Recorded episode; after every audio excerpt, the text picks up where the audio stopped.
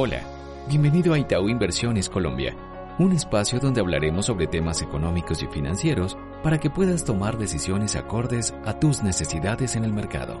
Hola a todos, mi nombre es Camilo Díaz, gerente de estrategia de Itaú Comisionista de Bolsa. En el episodio de hoy hablaremos sobre la perspectiva semanal del mercado de valores. Iniciar contándoles dos eventos que consideramos protagonistas de la semana que pasó entre el 20 y el 24 de septiembre.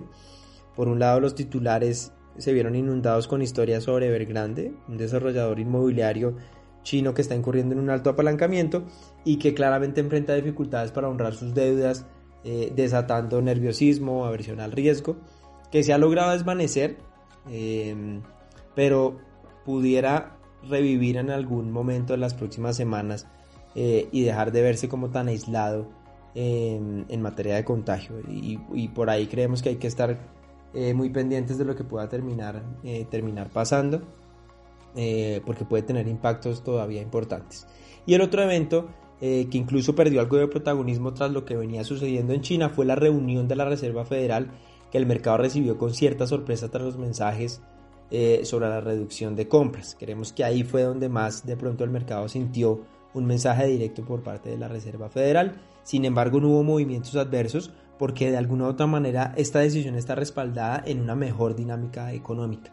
Eh, y eso de alguna u otra manera termina quitándole eh, esa sensibilidad al mercado negativa que hubiera podido tener ante un anuncio eh, de estos. Adicional a eso vimos proyecciones nuevas que publicaron, resaltar el aumento en la inflación y resaltar también cómo cambiaron esas expectativas de tasas, eh, de pronto se ve un poquito más el interés por empezar a subir esas tasas desde el próximo año, que también pudo haber desatado eh, cierta, cierta sorpresa en el mercado. ¿Dónde se sintió sobre todo esa sorpresa? En el mercado de bonos y no solo en los tesoros. La curva local también tuvo una reacción importante en materia de tasas porque vimos un desplazamiento al alza en la mayoría de los bonos locales y en general en el mundo la renta fija estuvo eh, con, con pérdidas con pérdidas derivadas de, lo que pasaba con la reserva eh, con la reserva federal. Localmente pues eso además sumaba a lo que ya hemos hablado del banco de la república iniciando su, ciclo de aumentos una inflación presionada arriba.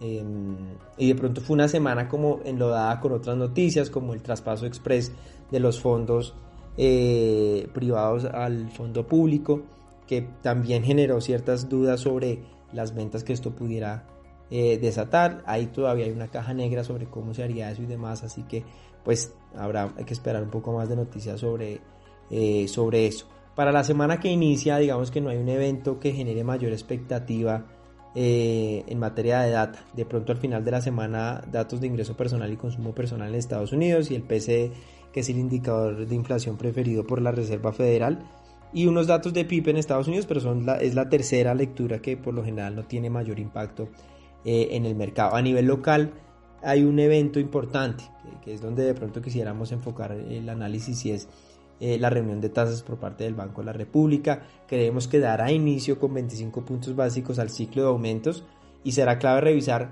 cómo votan y los mensajes detrás de esa votación para ver si se mantiene esa intención de gradualidad que han venido profesando las últimas semanas en diferentes foros los miembros del Banco de la República.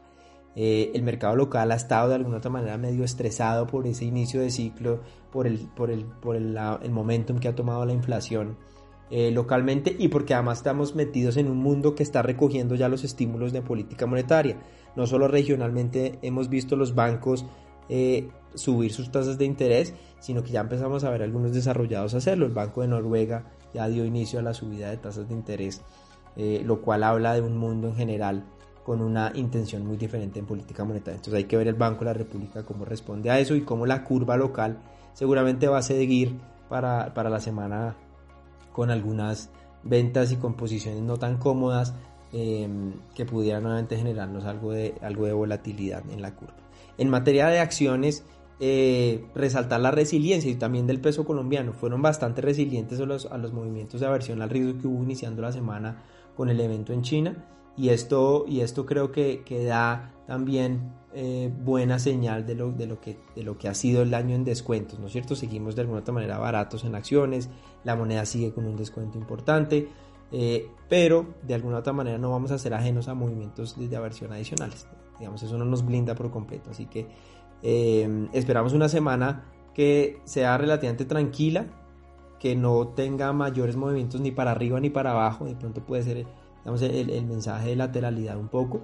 Eh, pero quisiera además eh, dejar un mensaje sobre, sobre la decisión detrás del Banco de la República, más allá, digamos, del proceso inflacionario, también es clave entender que detrás de esa decisión eh, el argumento que la, que la valida em, está en, en, una, en, una, mejor dinámica de actividad económica y eso termina siendo bueno para el equity eh, y para la misma moneda porque vamos a ver resultados corporativos favorables y el panorama digamos económico del país sigue muy, eh, muy sólido. Entonces es como una visión un poquito más de mediano plazo, pero, pero también entender que ese ciclo de tasas de interés tiene un argumento en materia de actividad económica. Gracias por conectarte a Itaú Inversiones Colombia. Dale play a toda la información económica y financiera que hemos preparado para ti. Gracias por conectarte a nuestro podcast. Dale clic al botón de seguir y escucha todos nuestros episodios. En Itaú Inversiones Colombia, creemos en el crecimiento de tus proyectos. En Itaú, todo lo hacemos por ti. El contenido de este podcast tiene carácter informativo y fue producido por Itaú Corbanca Colombia S.A. a partir de las condiciones actuales del mercado y las recientes coyunturas económicas.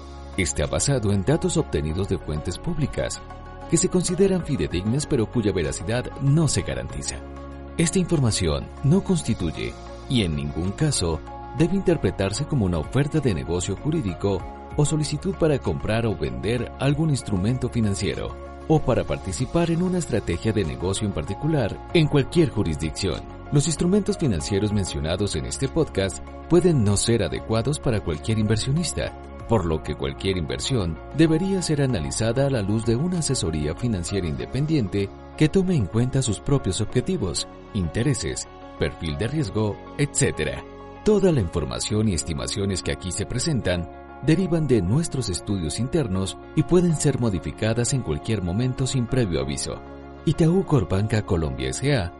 no asume ningún tipo de responsabilidad legal por las decisiones de inversión basadas en información contenida y divulgada en este podcast.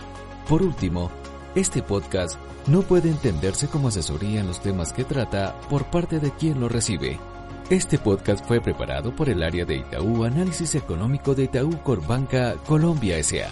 e incluye material que es para uso exclusivo de sus receptores y su contenido no puede ser reproducido, publicado o redistribuido en ninguna forma, en todo o en parte, sin la autorización previa de Itaú Corbanca Colombia S.A.